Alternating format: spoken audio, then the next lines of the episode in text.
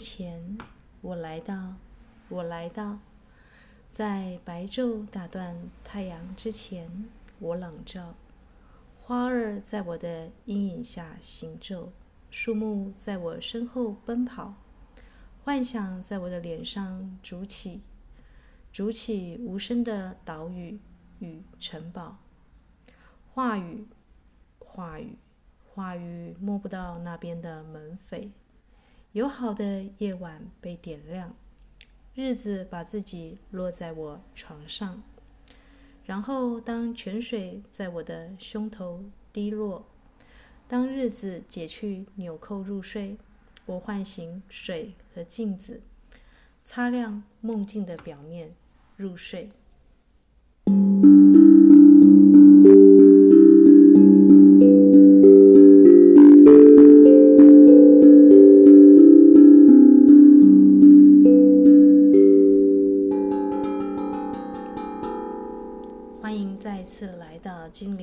学院了，刚刚念诵的是这个叙利亚的诗人阿多尼斯的昼与夜之术哦。那阿多尼斯我们都知道这个名字呢啊，就希腊的神话而言呢，是植物之神哦。由这样的诗人写由术来去观察昼与夜，那很贴近我们今天要谈的一个人的一个出生哦。呃，每一个人的出生呢，哦，都有日头跟月亮在那边张望着。那这个物理的描述呢，是十分诗意的。那呃，今天呢，我们要谈的呢，是继上一次讲这个南北焦点哦的一个延伸哦。那其实呢，呃，满月跟新月呢，啊、呃，恰恰就是一个人呢，可以去释放自己的南焦点的一个业力，跟北焦点的一个今生的一个方向，做一个啊。呃做一个努力啊，那嗯、卡巴拉有一句格言说：“智慧之唇呢是紧闭的，除非遇到能够理解的耳朵。”那在还没有进入节目之前，我想请大家，如果你不是一个对占星或是对自己的生命啊的这个前世今生有兴趣的人哦，就可以这一节节目就可以慢一点听，或是啊暂时略过去就没关系。那啊，因为这个能够遇到理解的耳朵呢，其实是蛮少见的，所以这个节目呢是有选定特定的听众来听哦。那我们要面对的最大挑战哦，其实哦，是意识到我们其实根本不能疗愈任何人哦。啊，如果那些人根本没有意愿的话，所以我们最后也会知道，其实也没有谁哦，真正的能够来治愈我们哦，除非我们自己有本身有意愿哦，或者是意愿要来去克服我们生命中的所有的障碍跟难题哦。啊，所以如果你已经鼓起勇气，也愿意去啊，去理解啊，这个新月跟满月是如何在这个。我们说的写这个释放文跟许愿文做一个功用的发挥的话，那么也许这个接下来的节目哦，你这个就可以听到啊、听到这个如何用爱的品质跟态度哦，来就是做一个我们说的一个释放哦，啊，去自主自由的啊，发现适合自己的道路，然后做出自己的一个选择哦，因为其实是没有路的，路是自己走出来的。那音乐过后呢，我先介绍一下这个新月跟满月为什么是一个是许愿，一个是充电，一个是释放哦。那就像一个人的家要大扫除，要清垃圾哦，那那个时间是满月。那就像一个人呢，哦，清完垃圾或布置家里的时候，他需要有一个哦新的倒入新的活力跟东西哦，那那个就是新月哦。那等一下我们就来讲一下这个新月跟满月跟我们的南北焦点哦是有什么样的一个关系呢？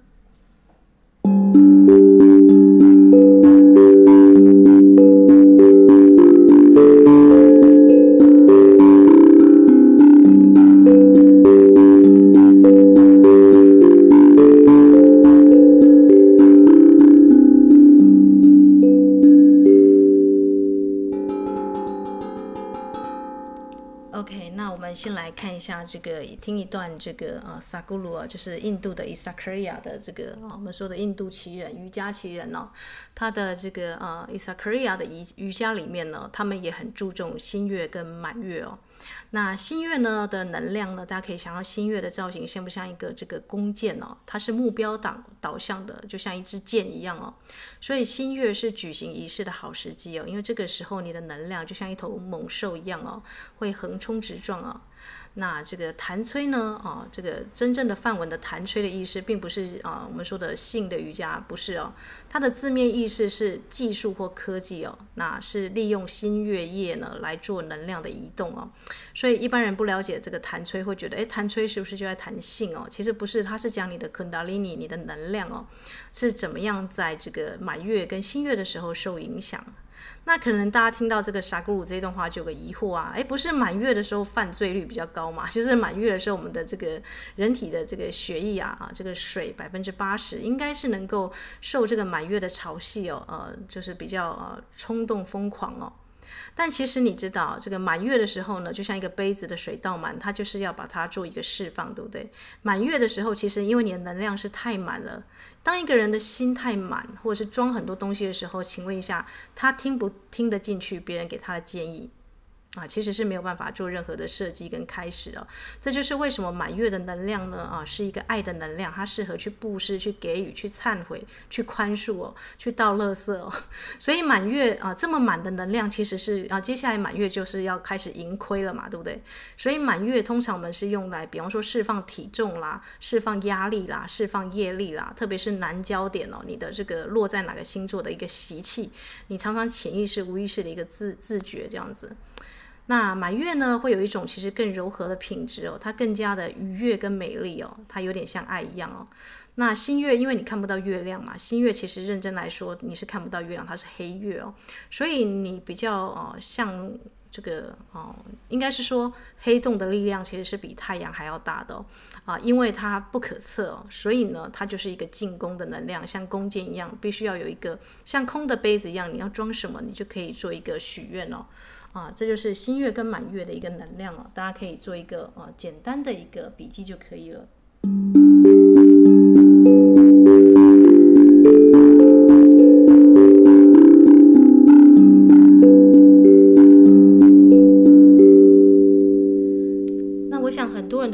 在于啊，伊斯塔，我新月的时候都会写许愿，但是有的时候我发现我的愿望并不成真。呃，到下一个满月的时候，我就要把这些啊我曾经许过没有发生的愿望做个释放。那为什么会这样？那因为每一个新月跟满月呢，都是对于你这一个月或下面这个三个月的一个呃功课做一个这个啊我们说的微调。但是你一生的一个灵魂的蓝图，你今生要前往何方，是要看你的北焦点，对不对？所以如果你的北焦点是落在摩羯座又是落在事业宫哦，你是要成为一个呃国家级的栋梁啊，就是我们说的可能是成为一个很重要的分子。结果你呃每个新月跟满月都在许一个愿，都是希望自己的这个呃宠物安康啦，然后这个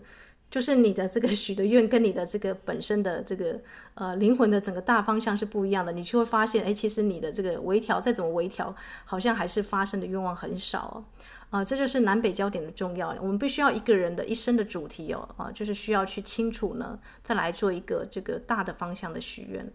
那会比较好一点。那但是也有可能反过来，你以为今生要做一个很大的一个事业，但结果其实你的重点是落在家庭，可是你的愿望都没有许在家庭上面哦。那可能呢就发现说啊，其实是有一些啊、就是心里会闷闷说，为什么我在这个新月许愿的时候，跟我的这个期待是不符合的。那啊、你可以说呢，呃，新月呢是比较属于这个我们说的目标导向，那满月是以爱为导向哦，就头脑导向跟这个爱导向，一个是需要去规划的啊，就像空的酒酒杯杯子一样，你要去装东西；那一个呢是一个经纬的品质，要以爱的发散、移动的温柔的把它这个啊、释放出去哦。那啊。新月为什么会有这么强大的力量？大家可以想想看哦。如果这个萨古鲁说，就像你在冥想的时候啊，你会发现，当你睡着的时候呢，你的灵在、你的高我是巨大的。可是当你努力变得这个要修得很好的时候呢，你就毫无这个存在可言了。你的高我，因为你太努力了，你的头脑整个满满的。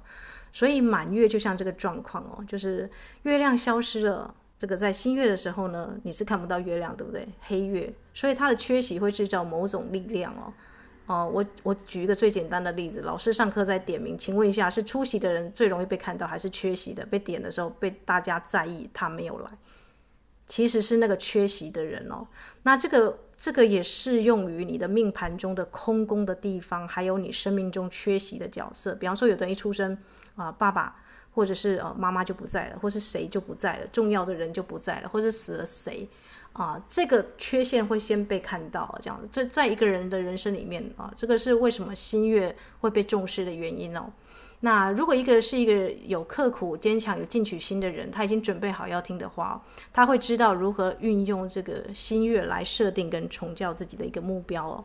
那对一个敏感温柔的人来说，如果他很长就是去把别人的东西都吸附过来，那满月呢，就是他一个很非常的可以去释放啊、清空自己的这个啊、这个面相。啊、所以呢，满月跟新月哦，它就是一个，就是我们说的有点像充电跟释放哦，它其实都是可以为我们所用。重点是啊、你能不能去用哦？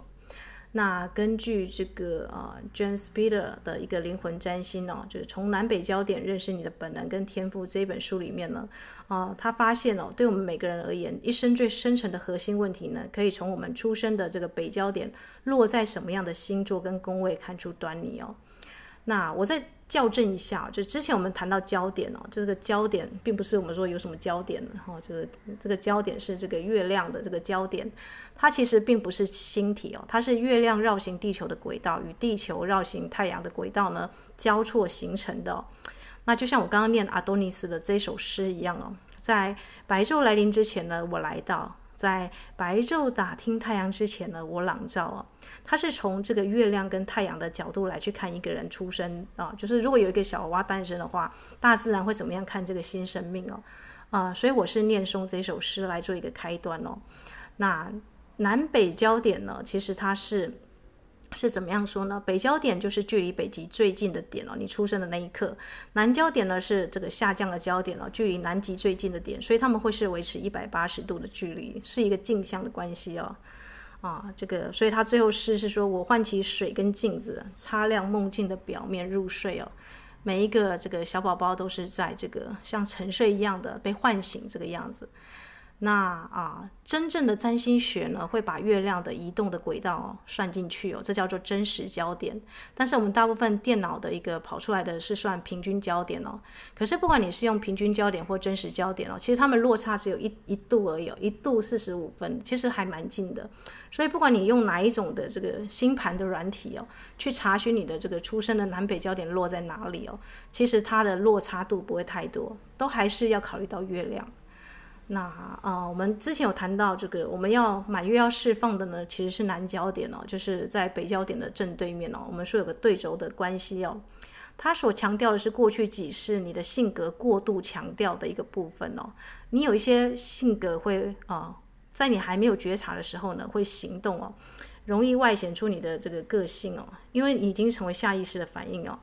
你的前世太习惯这种操作有力的方式。那可是呢，因为你的这个北焦点刚好是你南焦点的对宫嘛，它会告诉你已经行不通了。所以如果你许的愿哦，新月跟满月你许的愿，你的模式跟习气还是用南焦点的这个星座的一个方式在处事，你就会发现好像不管怎么许，你都还是在后退，或是很很难去完成这个新月哦。所以我建议大家先把自己命盘中的这个南北焦点是落在哪一个宫位哦，因为我们有十二个宫位嘛，每一个宫就是你的舞台嘛。比方说，你的北焦点是落在家庭宫，你今生其实是要顾好家庭的。那如果它是落落在第十宫，是事业宫，你是要顾好事业的。但是怎么样顾好事业？我们还有十二个星座嘛？你知道，在事业的舞台上啊，双鱼座入入到这个事业宫，跟太阳在这个我们说的狮子座入到这个宫哦，是不一样的一个展现方式。所以啊、呃，大家可以想，宫位就是舞台。然后你的这个星座呢，就是这个演员，所以演员跟舞台呢，你你你在什么样的一个，比方说你家庭宫，你跑到双鱼座，那在家庭里面你就要像个双鱼座，你演的很像这个，你的男焦点假设是一个狮子座，你演的这个咄咄逼人，非常的王者之风，那刚好就是可能就不是你的这个。可能就拿错剧本了，我们可以这样讲，就是在这个舞台上，你可能就拿错剧本了。这样子，用演员跟舞台来形容行星跟宫位哦，那就是大家可以理解的。那北焦点就是你今生主要的一个方向在哪里？所以我跟大家有谈到说，这个呃，我们老师问学生说，那你今生要做什么，或是大学的时候你毕业要做什么？其实这个都是很模糊的，除非你把这个人的命盘拿出来，看到他北焦点在哪里哦，否则一个人呢。嗯，根据这个华德福的那个那个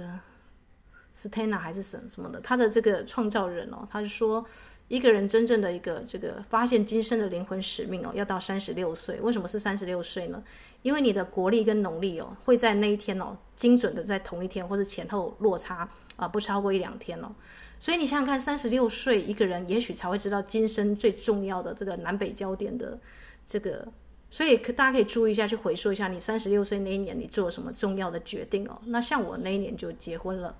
那呃，一个人的真正的灵魂成熟，去面对他的一个生命的功课，不是越早知道就越好，也不是越晚知道就不好哦。他就是一个灵魂成熟的那个 timing 那个时间哦。所以我刚刚才引用这个，呃，这个沉默呢，跟聆听呢，是给准备好的这些耳朵们来听的。那呃，如果你已经过了这个年纪哦，你再来看北焦点，你就会恍然大悟哦，原来我前面半生的那些挫折，或是那些这个我们说的那些折磨，其实都不是折磨哦。那音乐过后呢，我们再分享另外一首诗哦。刚刚是从这个太阳跟月亮的树的角度来看这个刚出生的灵魂，那我们现在从一个三十六岁觉醒的人再回看这个呃新月跟满月跟南北焦点会是什么样的一个状况呢？Thank you.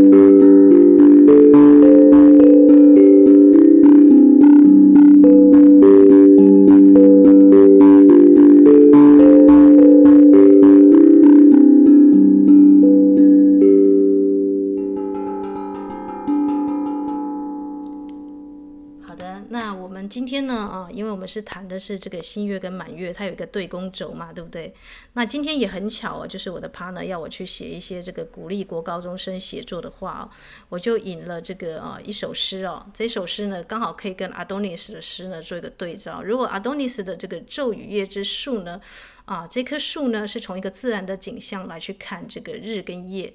那这首诗呢，就是一个觉醒的人，他来看他的一个过往三十六岁。假设一个人三十六岁，他已经过了这个年纪，他来看他的前半生哦。那他也可以用这首诗哦。这首诗叫做《此前》，在此之前的那个此前。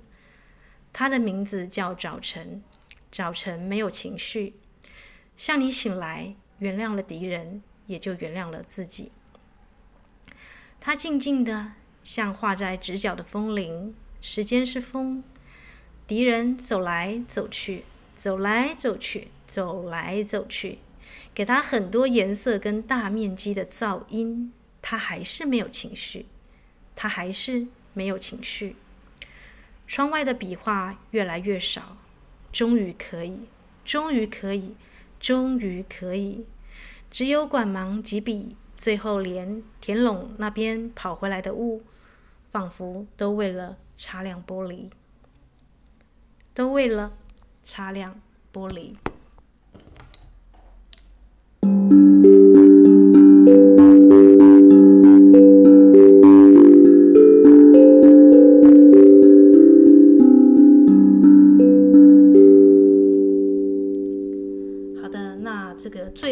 玻璃被擦亮，表示他看清楚了他过去为什么会这个样子哦。但是他前面第一段他就说，他原谅了敌人，也就原谅了自己哦。如果你真的懂得这个对公轴的智慧哦，你怎么看待他人，就是你心中的心境的投射哦。所以每一个人都会演出你的镜像宫，你生活中出现的每一个人，其实都是你的分身倒影啊。这样讲比较快一点。所以昼与夜之树呢，它最后结局是在当日子解去了纽扣入睡。我唤醒了水跟镜子，有没有看到？这也是镜子，擦亮梦境的表面，入睡。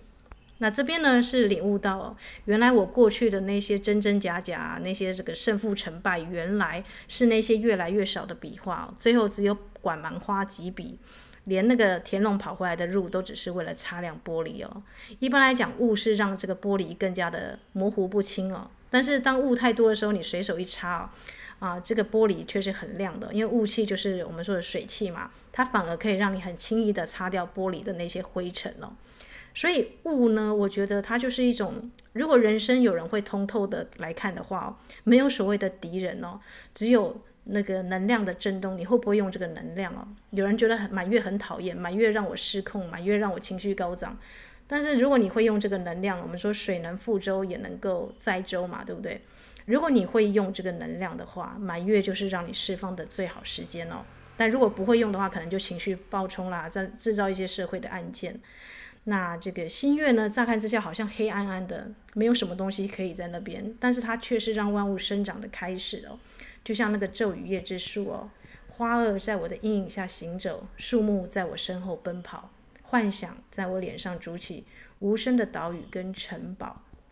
花跟树怎么会跑，怎么会走呢？但其实呢，在新月，一切都是有可能的啊。所以呢，呃。我觉得对读呢也是很好的，就你用不同的诗人的两首诗哦来去看这个，从树看人，从人看树，或是从人回去看月亮、太阳，那你就会对你的人生有个领悟哦。那这个领悟呢是要到你这个成熟的时候呢，你具足善机缘了，你听这个你才会听懂了啊。我以前看这个贾宝玉啊、林黛玉啊，甚至看张爱玲的小说，我其实有点不懂他们在干嘛，为什么是月亮呢？对不对？为什么白流苏跟那个什么啊，这个什么倾城之恋，为什么是那个月亮让他们两个之间好像有了什么样的情愫呢？对不对？但我现在再突然回来看月亮，我懂了，那个时候是满月，满月是一个人情绪最高涨的时候，所以孤男寡女就很容易啊，就是来电了。所以这个需要年纪哦，这个需要有一个时间的一个领悟哦，才能够去啊领出这个礼物啦。那南北焦点呢，就是这样子的一个整合哦。其实它不是要强调南焦点或北焦点，它是一组对称的轴线哦。就好像说，呃，你的生活当中你只有进攻没有防守，或是你只有防守不进攻哦，这都是不太呃不太 OK 的哦。所以认真来说，一个完整的人哦，他是最能够善用自己的一个优点跟缺点，最懂得自己的南焦点，同时也看得到自己的缺陷的这个北焦点哦。啊，所以呢，其实占星学家谈提到焦点的时候呢，通常是指这个月亮的这个啊南北焦点哦。月亮有多重要？哦，月亮，你以为这个天上最大，因为木星一颗就等于所有的行星加起来都不及这个木星嘛。可是木星要走一走到你的星座要十二年一轮，因为它呃每一年轮不同的星座，我们说十二年大运哦。所以你你只在那等待木星这颗幸运之星来到你生活当中哦，是有点啊，就是等待会让人家觉得时间无限漫漫长。那月亮呢？看起来好像是它基本上不算行星，它只是地球的卫星诶。可是你知道吗？月亮主管着我们人的感觉、我们的情绪、依赖感、不安全感，还有归属感哦。所有关于情感的东西都是月亮掌握的。所以你说它是最小的，它基本上不算行星，是卫星，但是它却掌管了我们对自己最直觉的看法跟潜意识哦。不管我们在世俗是什么样的身份、什么样的表现哦。啊、所以这不是一个以行星的这个大小的质量来去看哦。那为什么掌握新满月是这么重要哦？我们都知道远水救不了近火嘛，离地球最近的是谁？是月亮哦。所以每一个这个月亮呢，每二点五天就会跑一个星座。那大家知道十五天就会跑几个？跑六个。所以我们才会发现新月跟满月它就是在对宫走。比方说，它上一个新月在狮子座，下一个满月它就会跑到水瓶座，然后之后这样轮依依序这样轮下去哦。所以很妙，当我发现这个新月跟满月是在跑这个对宫的时候，它其实就是一组充电释放。比方说，你跑狮子座的一个满月，你释放狮子座的一个独裁跟这个爱面子跟这个王者之风啊。下一轮充电的新月，你满月跑跑狮子，下一轮新月就会跑什么？一定会跑水瓶嘛。水瓶就是加增强你的这个理智跟客观的分析能力，它就是在狮子座的对宫哦。所以善用新月跟满月呢，它清理的就是你的这个啊，因为我们不太可能了。我们虽然南北焦点只有一组，但是大家知道我们的生命的人生呢，我们有有几组星座在跑，你不可能只有一个太阳跟月亮星座，对不对？你一定还有上升啊、太阳啊、木星啊、水星啊，这十几个行星落在哪些宫位这样子，甚至空宫的时候，我们说空宫就是那个缺席的时候，那个缺席的能量反而会被注意哦。所以其实。应该认真来说，一个人如果要贯彻他的一个能量的一个释放，跟他的一个身体，因为我们知道每一个星座都会不同对应不同的身体部位哦，啊，如果他真的身体要达到一个我们说的所谓的健康、自我疗愈的一个状况的话，那么每一个的新满月其实都还蛮重要的，因为它可能呢，啊，就是你就是多生累积以来你累积的东西，你要做一个清理哦，跟充电的一个过程哦。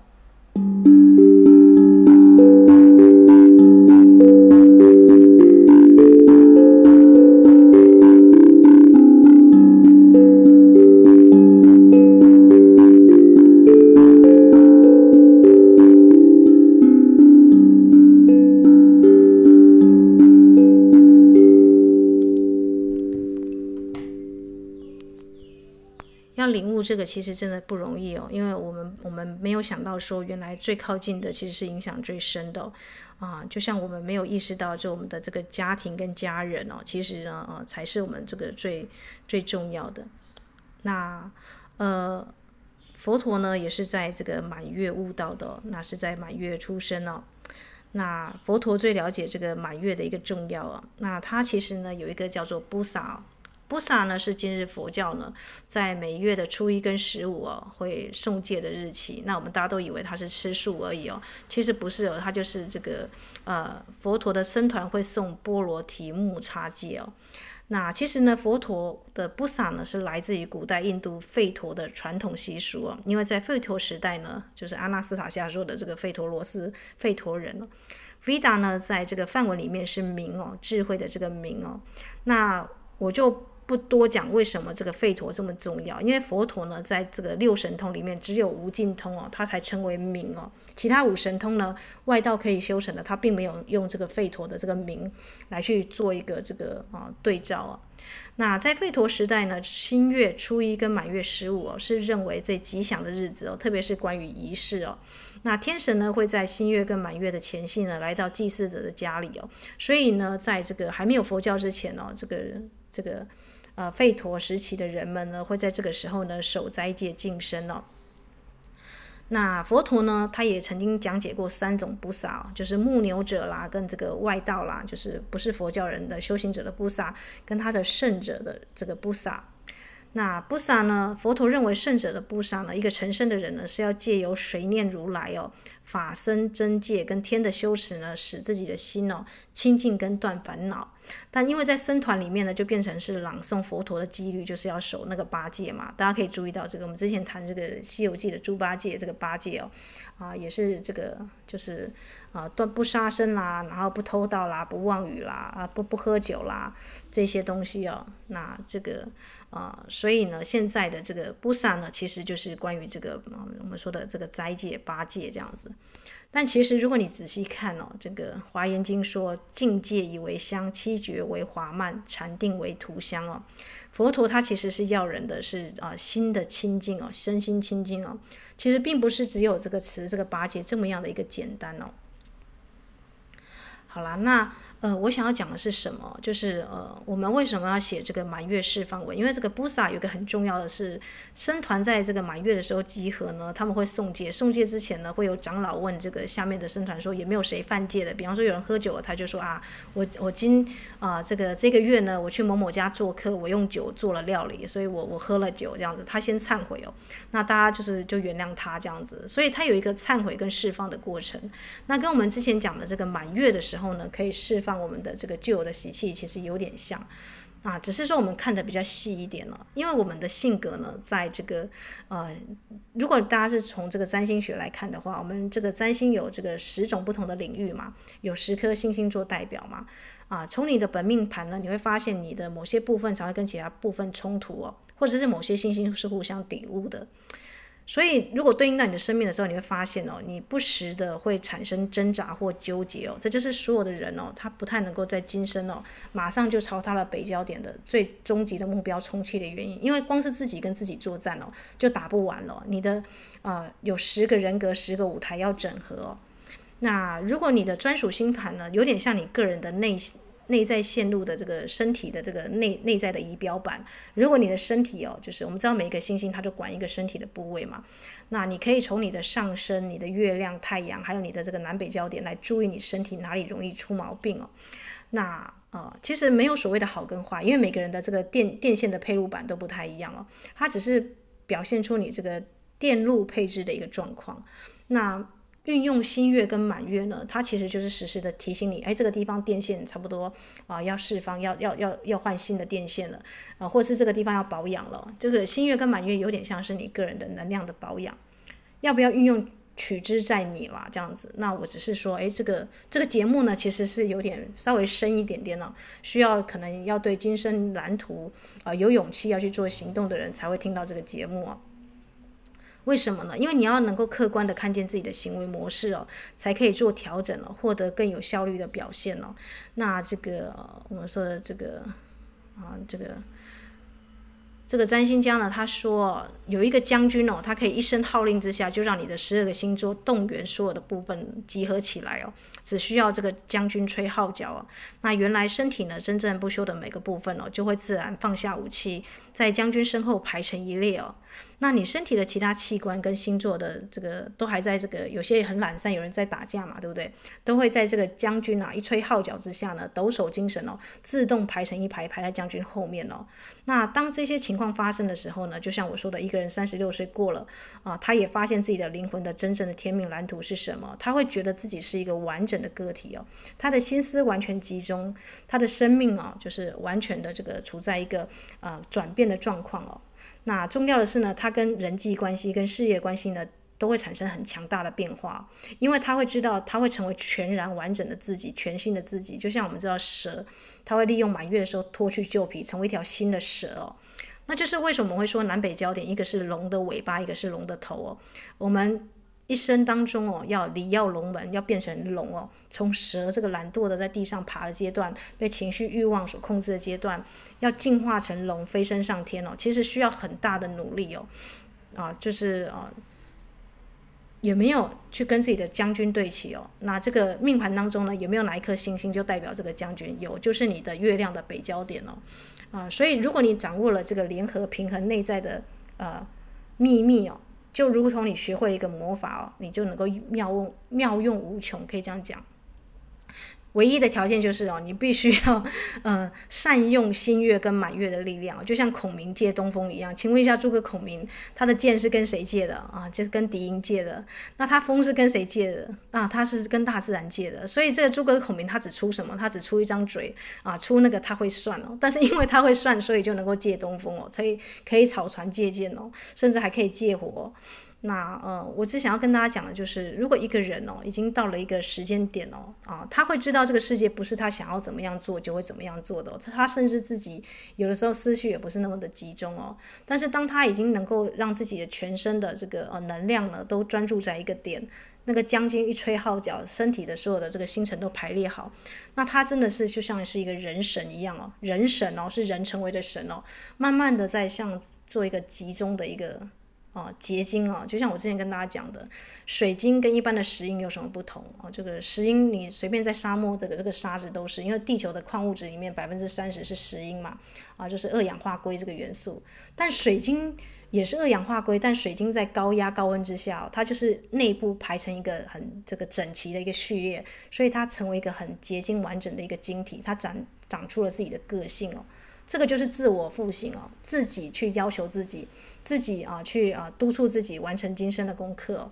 那一般人都是他行，他行就是像沙漠的风一样吹过来，你的沙子就往这边跑。而事情遇到了，我才去处理哦。那呃，最后我就长成了这个，像我们这个海边沙滩上面不是有一些灰灰的石头，然后有一些白色的条纹，那个白色条纹就是石英的部分哦。因为石英是最慢才结晶的，它是人家都已经发展完之后，它这个低温温度也没有了，也是低压，因为它要求放逸跟轻松嘛。啊，所以石英是在低温低压之下，它才慢慢就是呃，就是变成嗯生活当中的那些大部分的一个粗糙的石头。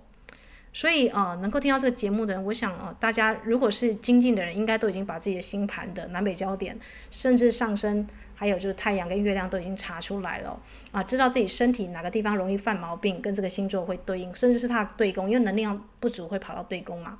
那你就是在成为一个自我复兴哦，自己结晶哦，自己用高温高压把自己再重新组装一次，像将军吹了号角，那全部都要再重新排列哦。那哦，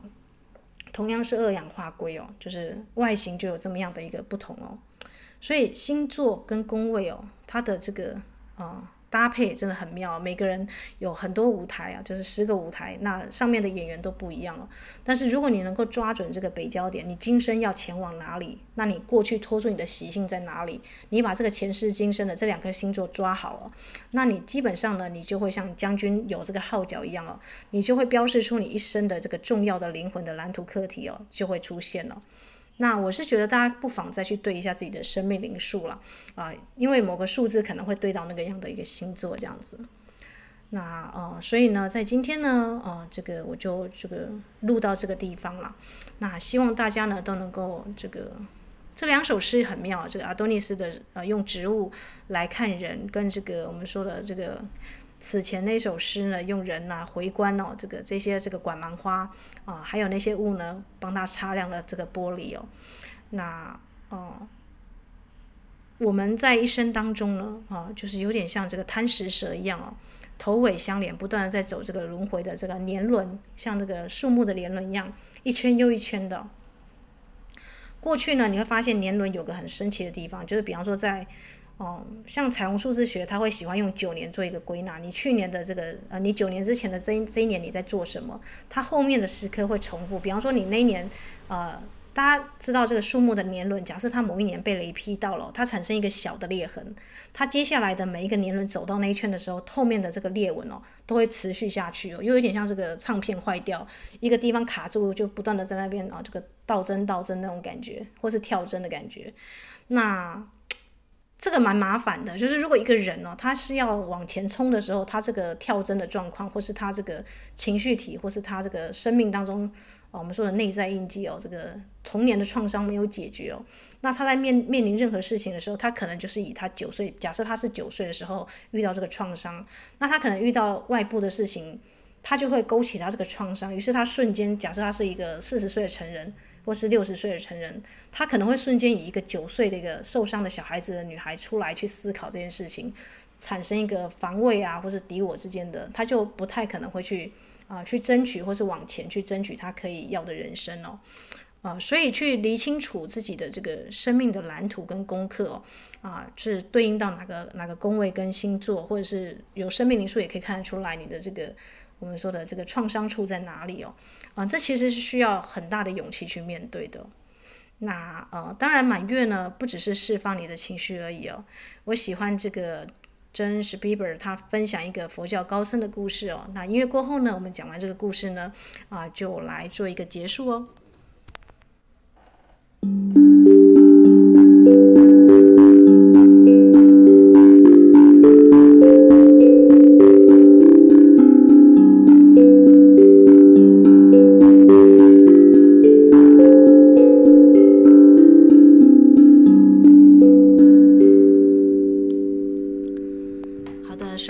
James Bieber 呢，他是一个占星家哦，但是他居然在这里面呢，分享一个佛教高僧的故事哦，啊，就像我呢，这个莫名其妙的现在开始学习了占星哦，啊，这个也是无意之间发现的，原来南南北焦点跟你的这个月亮是有一个很大的关系哦。那他讲的呢，我相信听我的广播节目的这个姐妹们或朋友们，应该都是对生命当中呃很关心自己生命蓝图、很精进不息的人，所以有时候会用功过度。所以我讲的是一个反例的状况哦，就是啊、有一位高僧呢，他年事已高，那他发现有一个很久追随他很久的弟子哦，一直没有能够达到这个最高的一个开悟喜乐的境界哦。这个弟子呢，跟随他已经三十多年了，对高僧呢十分的忠诚。律己慎言哦，但是呢，他因为无法达到最高的境界，所以就一些做一些基本的工作。那有一天呢，这个高僧呢，他就对这位弟子说：“我要去朝圣哦，你可以跟我一起去哦。”他们两个呢，要步行到偏远的山区哦，日子就这样一天天、一周周的过去了。很快的，他们的行程持续了一个月。有一天呢，高僧停下了脚步哦，手指着远处的山丘，对他的弟子说：“你看得到山顶吗？”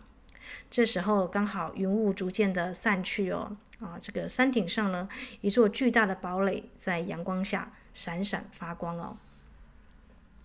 弟子回答：“是的，大师。”那高僧就问他啦：“你看到山顶上的家了吗？”他说：“是的，大师。”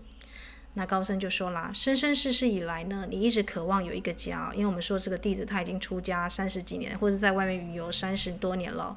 但是这个渴望呢，一直无法被满足哦，这也就是绑住你，让我让你无法达到极乐世界的最后一根线哦。如果有啊、呃、压垮骆驼的最后一根稻草，我们凡人的欲望是这样嘛？但是高僧刚好相反哦，就是你最后什么都放下的时候，只有一根线像风风筝一样拉着你哦，让你飞不上去哦。那那个弟子的最后一根线，就是他还有这个家的念头，这个家的执念没有办法去放下跟解决哦。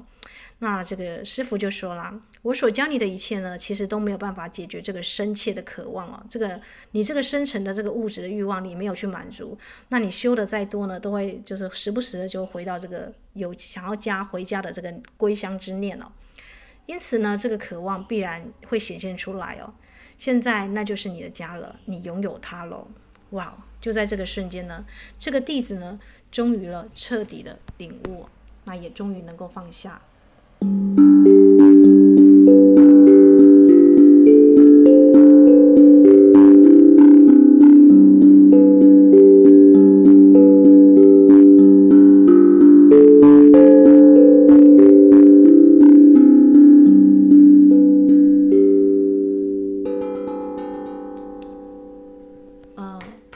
知道在修行当中，有些世俗跟物质的欲望，我们可以轻易的克服，因为那些欲望对我们来说，可能在心理的层面上没有那么重要。比方说，对那个弟子来讲，拥有一个完整的家，可能是他生生世世他没有体验过的，可能不只是这三十年了。所以他除非去经历过，否则他无法放下。那呃，